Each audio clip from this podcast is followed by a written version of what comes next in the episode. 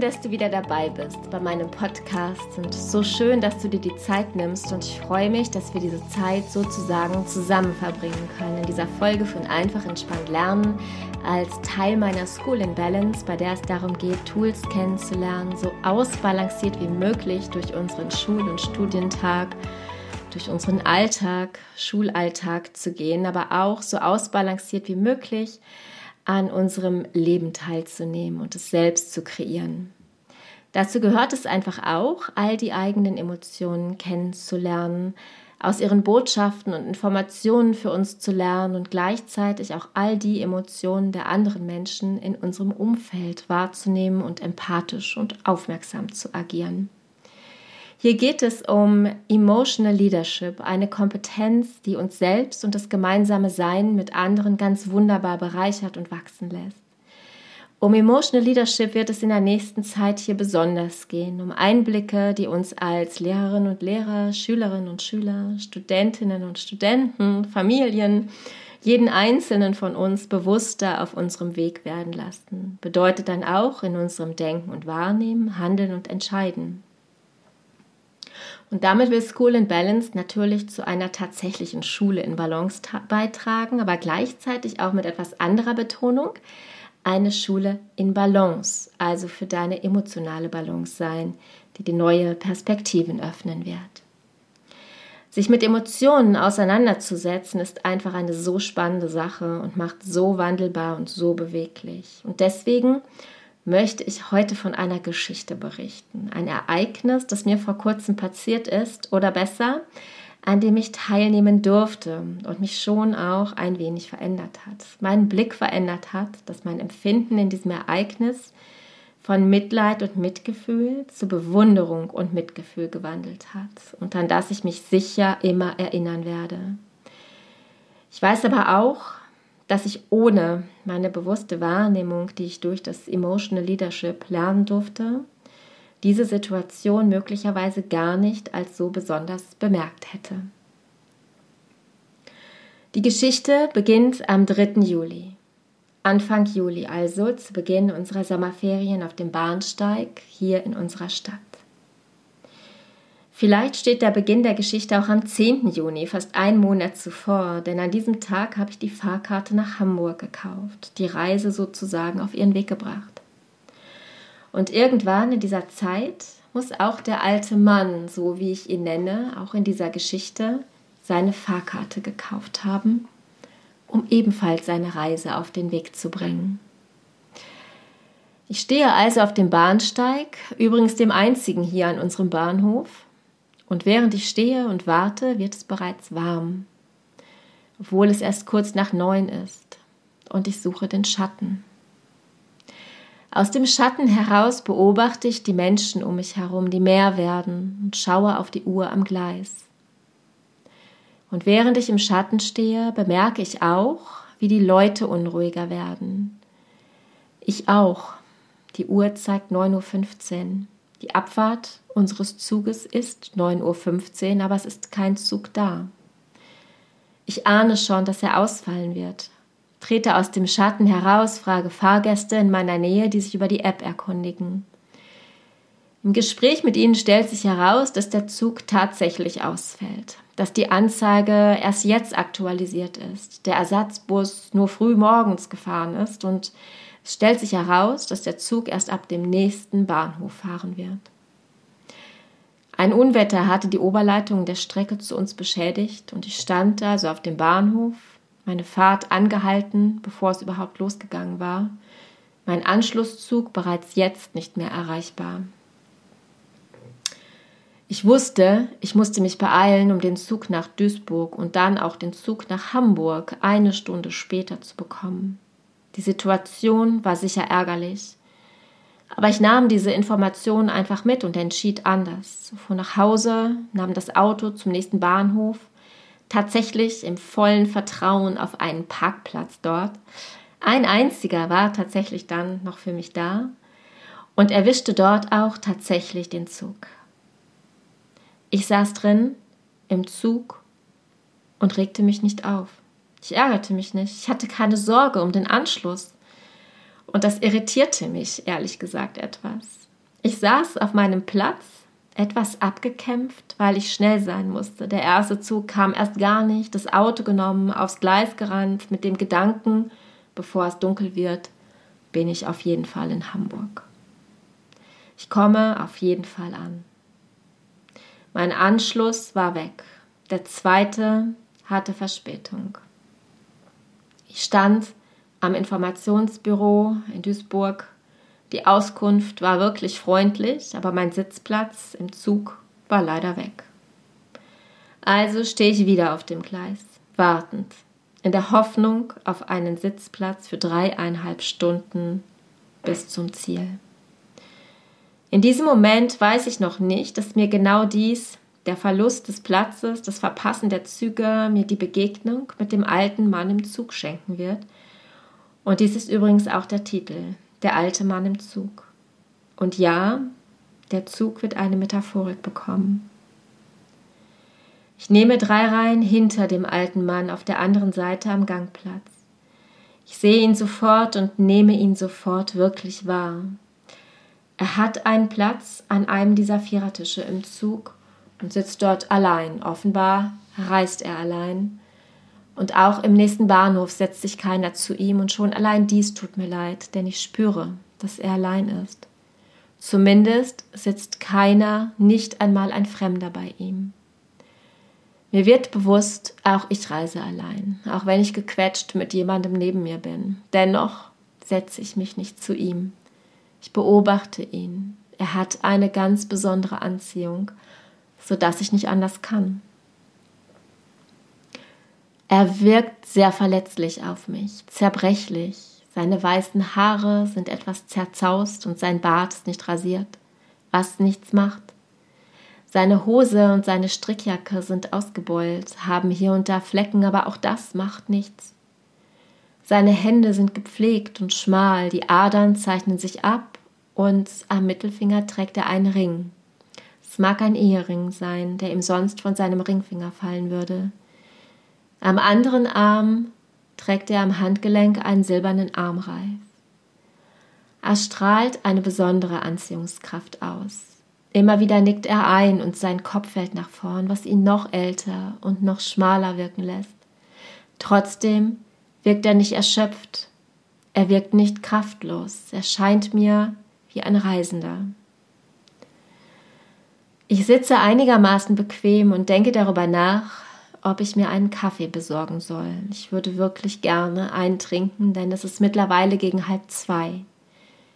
Mit der Vorstellung vom schwankenden Zug und dem Kaffeebecher, den ich zurück zum Platz balancieren müsste, entscheide ich mich trotzdem gegen mein Bedürfnis. Ganz anders der alte Mann fast im gleichen Augenblick. Er steht auf, hält sich fest, nimmt sich Zeit und balanciert das Schwanken aus, läuft mit so festem Schritt wie möglich dann im Zug entgegen der Fahrtrichtung, was bedeutet in meine Richtung und an mir vorbei. Ich bin überrascht, wie sicher er ist. Und kurz darauf kommt er zurück und hält genau jenen Kaffeebecher, gegen den ich mich zuvor entschieden hatte, in der Hand und stellt ihn vor sich auf den Tisch. Aus Bequemlichkeit oder Unsicherheit oder beidem. Ich schaue ihm dabei zu, wie er den Deckel vom Becher nimmt wie er langsam trinkt, aus dem Fenster schaut, die Landschaften an sich vorbeiziehen lässt und in seinen Gedanken versunken ist. Bequemlichkeit oder Unsicherheit oder beides, ich habe mir den Kaffee nicht geholt. Während er an mir Richtung Bordbistro vorbeilief, fiel mir auf, dass er besondere Schuhe trägt, angefertigte, orthopädische, schwarze Schuhe, seine Füße müssen ihre eigene Geschichte haben. Dennoch, er steht und läuft mit ihnen sicher im fahrenden Zug. Er hält sich sicher und gezielt fest. Auf seinem Rückweg sehe ich unter seiner Strickjacke einen Urinbeutel. Er trägt einen Katheter und ich bin erschrocken, weil er krank sein muss. Und trotzdem, er ist es, der sich den Kaffee holt, weil es sein Bedürfnis ist, nicht ich. Ich bin es, die Mitleid empfindet vor Mitgefühl. Und mir ist nicht wohl, weil ich ihn beobachte. Ich überschreite eine Grenze in seinem privaten Raum.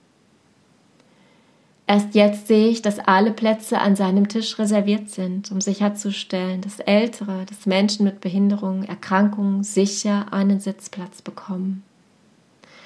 Weder die Füße noch der Beutel scheinen ihn zu stören. Sie scheinen eher ein selbstverständlicher Teil von ihm und seiner ganz persönlichen Geschichte zu sein.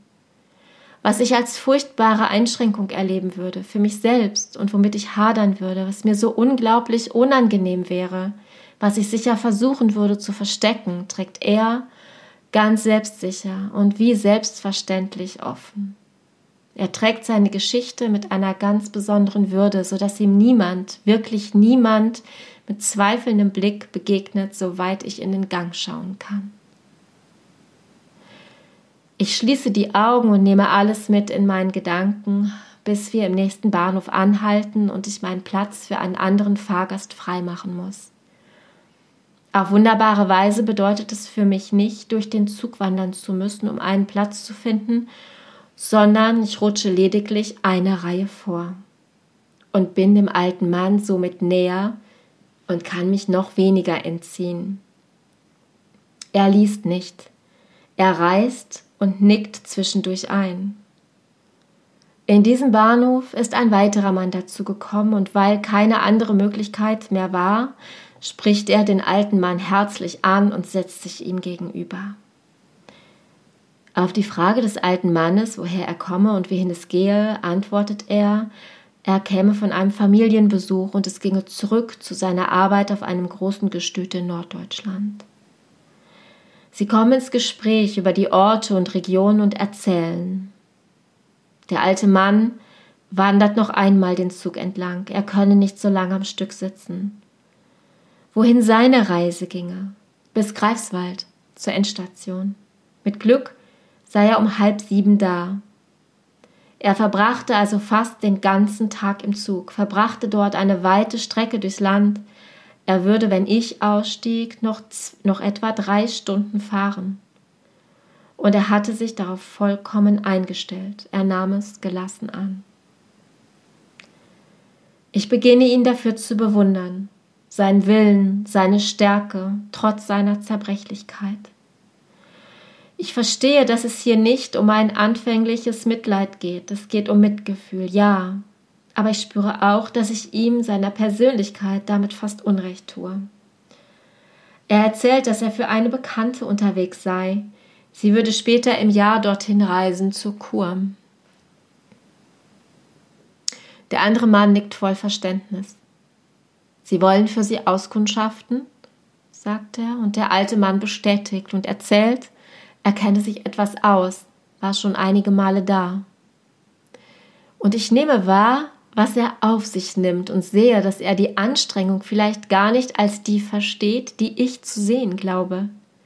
Er reist aus liebevoller Fürsorge, dem Wunsch da zu sein, sich zu kümmern, während er selbst auch mit seinem Körper und seiner Gesundheit umgeht. Ich stelle mir vor, welche Verbindung die beiden haben, welches Miteinander, denn ich höre, dass er nicht aus Pflicht reist, sondern aus Zuneigung und Verbundenheit. Es geht ihm um ihre sichere Reise und er würde sie auch gerne später im Jahr begleiten wollen. Die Männer unterhalten sich, brauchen nur wenige Worte, aber dennoch wirkt es sehr persönlich, wie ein eigener Raum an ihrem Tisch. Sie unterhalten sich über Vergangenes in ihren Regionen, über die Zukunft, immer wieder mit Pausen. Und schließlich fasst der alte Mann zusammen. Das, was ihr sein müsst, ist achtsam und aufmerksam. Das ist wichtig, mehr nicht. Er spricht es so freundlich, so ruhig, ohne Forderung, ohne Vorwurf. Es ist eine Erinnerung für uns an das, was wir tun, miteinander und in der Welt. Und sie stammt aus seiner Erinnerung, seinen Erlebnissen und seinem Fühlen. Beide Männer schweigen. Der alte Mann nickt kurz ein, der andere schaut aus dem Fenster, und in mir klingen diese Worte nach. Im nächsten Bahnhof muss ich erneut meinen Platz hergeben. Wie es sein soll, rutsche ich erneut einen Platz nach vorn, als sollte ich ihm noch näher kommen. Und nur der Gang trennt mich noch von ihm. Wir drei grüßen kurz und nicken uns gegenseitig zu. Ich sehe das Alter des Mannes, aber ich sehe auch seine Augen. Wach, klar, helle weiße Augäpfel, trotzdem warm, obwohl sein Körper Müdigkeit zeigt, beobachtend und nachdenklich, manchmal versunken. Sie gleiten über die Landschaft und durch den Waggon. Ich sehe auch das Gesicht des anderen. Müdigkeit, Arbeit, eine Selbstverständlichkeit und Aufmerksamkeit in seiner Art, auch dann, wenn er den Wunsch nach Ruhepausen signalisiert. Der alte Mann sucht in seinem Rucksack nach seinem Proviant und entscheidet sich für einen kleinen Smoothie, den er zunächst vor sich auf den Tisch stellt und zu betrachten scheint, bevor er versucht, ihn zu öffnen. Weil ihm dies nicht gelingt, stellt er ihn an den gleichen Platz zurück, legt seine Hände zu beiden Seiten neben der Flasche auf dem Tisch ab, betrachtet sie.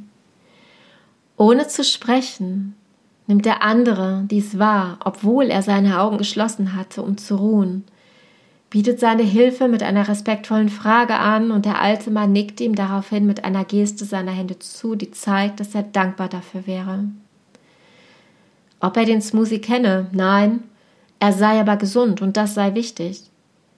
Der andere lehnt sich wieder zurück und der alte Mann dreht langsam die Flasche auf, nahm einen bedachten Schluck setzte die Flasche wieder vor sich ab und drehte den Verschluss sorgfältig zu. Auch er lehnte sich wieder zurück und nickte ein. Zu diesem Zeitpunkt hatte ich ihn bereits in mein Herz geschlossen. Es tat mir nun leid, ihn in Hamburg verlassen zu müssen, ihn wahrscheinlich nicht wiederzusehen, aber ich würde ihn in meiner Erinnerung behalten. Er nahm seine Reise gelassen und in völliger Souveränität, ohne Beschwerde, in einer besonderen Würde und Zuwendung, die ich nur achten kann, in völliger Klarheit und Annahme seiner eigenen Realität. Und für mich verdient dies nichts anderes als Bewunderung. Ich weiß, dass diese Begegnung mich lange begleiten wird dass ich sie mit hoher Wahrscheinlichkeit gar nicht vergessen werde, weil sie mich ganz besonders berührt hat. Und ich bin gleichzeitig ganz besonders dankbar für diese Begegnung mit ihrer ganz besonderen Erinnerung, die mir der alte Mann im Zug geschenkt hat und die ich gerne jedem schenken möchte. Ich weiß, dass seine Verletzlichkeit zusammen mit seiner Stärke, seiner Souveränität das Prinzip des Emotional Leadership ausmacht. Denn erst beides zusammen bringt uns dazu, mit Zuwendung und Empathie anderen Menschen zu begegnen, sie zu sehen und ihnen mitzugeben, was bedeutsam ist, stärkt und wachsen lässt. Beides zusammen ist nötig, um solche Begegnungen wahrzunehmen, um in Begegnung mit anderen genau so zu sein wie diese beiden und in den anderen Menschen hineinspüren zu können und die Energie auszustrahlen, vorangehen und leiten zu können. Welcher Ort könnte für eine solche Momentaufnahme, für eine solche Erinnerung schöner sein als ein Zug, eine Reise, ein alter Mann, der weise weitergibt und gleichzeitig Vorbild ist? Wer mich schon kennt, weiß bereits, dass mir die Emotionen und Ressourcen besonders wertvoll sind. Und alles, was ich aus dieser Begegnung mitgenommen habe und weitergeben möchte, sind das Vertrauen, die Sicherheit und der Mut, die Stärke und Verletzlichkeit, die Zuwendung, Wertschätzung und Liebe, die Zufriedenheit, sein Zuhören und seine Aufmerksamkeit und dann die Freude, die Dankbarkeit und die Ehrfurcht. Die ersten beschreiben die emotionalen Ressourcen, die der alte Mann aus seinen Erlebnissen, Erfahrungen und seiner Realität schöpft um in seiner Kraft und Präsenz zu bleiben, ohne von materiellem gestützt oder sogar überlagert zu sein, ohne Dominanz zu zeigen. Die letzten drei, die Freude, die Dankbarkeit und die Ehrfurcht, sind ganz besondere Ressourcen, die in dieser Begegnung wunderbar zusammenspielen. Nicht nur, weil der alte Mann diese verspürt und dem Leben der Reise gegenüber ausstrahlt und daraus seine ganze Kraft schöpft, sondern auch, weil ich als Mitreisende wahrnehmen und teilnehmen darf. Und je bewusster dies geschieht, umso schöner und wertvoller ist ihre Wirkung auf uns. Freude und Dankbarkeit bringen uns in unsere Ruhe, darüber hinaus in unsere Wertschätzung und Achtsamkeit, in unser Vertrauen und unsere Sicherheit, die wir brauchen, um körperlich und seelisch in unserer Balance zu bleiben. Daraus erhalten wir Kraft, aus uns heraus zu entscheiden, zu handeln und unsere Wege zu erschaffen und zu gehen. Was wir in diesen Momenten, in denen wir so empfinden, emotional, neuronal ausschütten, sorgt für energiegeladene, heilende Prozesse für Körper und Seele. Ehrfurcht, die Ehrfurcht als stärkste dieser Ressourcen zu empfinden, bedeutet, Wunder zu erleben, etwas als wunderbar und besonders zu erkennen. Natürlich ist es zum Beispiel der Sonnenuntergang, natürlich der Blick vom Gipfel über die Gebirgslandschaft, denn wir empfinden Stolz für uns, ihn erreicht zu haben. Und von solchen Gipfeln gibt es metaphorisch in unserem Leben unendlich viele. Es sind die besonderen Ereignisse in unserer Familie, vor denen wir Ehrfurcht empfinden. Es ist aber auch zum Beispiel die Kunst, die Musik, die Gänsehaut, die wir bekommen, wenn uns ein Stück besonders berührt, wir es als wunderbar empfinden. Aber es sind eben auch die Menschen, gegenüber denen wir Ehrfurcht empfinden, weil sie Besonderes tun, das uns zum Vorbild werden kann. Große Berühmtheiten, Künstler, Sportler, Menschen in besonderen politischen, wirtschaftlichen, sozialen Rollen, aber eben auch jeder andere von uns, wie der alte Mann im Zug. Mir ist diese Geschichte besonders wichtig. Vielleicht hast du zuvor schon etwas von mir gehört oder auf meinem Instagram-Account einfach entspannt lernen oder auf meiner Webseite School in Balance geschaut, die ich in der nächsten Zeit auch noch etwas anders gestalten möchte, auch um mein Angebot für dich noch besser zu machen. Zu meinem Lehrerberuf bin ich Coach speziell Emotionscoach. Und mir liegt es sehr, sehr viel daran, das Emotional Leadership in die Schulen und Familien zu tragen, denn von dort geht es mit unseren jungen Menschen in die Welt. Mir geht es in meinen Coachings nicht darum, den Alltag in neuen Handlungsmustern über neue To-Do-Listen, die wir uns dann mit Anstrengung über viele Stunden erarbeiten, zu strukturieren und dann doch liegen zu lassen, um in Altes zurückzufallen, sondern darum, deine Emotionen und Gefühle nach, um ihnen nachzugehen, nachzuspüren, die du in deinen täglichen Situationen und Herausforderungen empfindest und mit denen du einfach nicht zufrieden bist. Wir drehen es um und schaffen über deine emotionalen Ressourcen, die wir entdecken, oft nur wieder neu entdecken, dann neue Wege für dich, die es dir leichter machen werden, dich neuen Perspektiven zu öffnen, Möglichkeiten zu sehen und deine Prioritäten zu entscheiden. Deine neue To-Do-Liste, wenn du sie dann überhaupt noch als solche siehst, entwickelt sich dabei dann ganz von selbst. Dazu gehören dann eben auch solche Geschichten, die mir im Alltag begegnen und ich möchte auch dich dahin führen, dass du genauso wahrnehmen kannst, ähm, genauso reich werden kannst durch diese Geschichten und ähm, mit ihnen wachsen darfst. Für dich ganz persönlich, für deine eigene Persönlichkeit. Schreib mir gerne über Instagram oder die Homepage, wenn du mehr dazu erfahren möchtest, wie diese Coachings funktionieren, wie diese Emotionscoachings funktionieren. Wenn du dich für eins interessierst, wenn du schon ganz klar darin bist. Denn oftmals braucht es nur Impulse, die uns lösen. In jedem Fall freue ich mich, dass du die Zeit mit mir hier verbracht hast und natürlich freue ich mich über deine fünf Sterne und dein Feedback unter dem Post zum Podcast zum Beispiel auf Instagram. Der Account heißt, wie ich oben schon gesagt hatte oder gerade schon gesagt hatte, wie der Podcast einfach entspannt lernen und folge mir dort auch, auch gerne. Bis zur nächsten Folge wünsche ich dir auf jeden Fall eine schöne Zeit. Ich freue mich, wenn du dann wieder dabei bist und ähm, genieße einfach die nächsten Tage, die da kommen werden und ähm, lass die Geschichte einfach für dich ein wenig sacken und vielleicht arbeitet sie ein wenig in dir nach und lässt dich etwas genauer schauen und deine Umgebung wahrnehmen. Bis dahin, deine Silke.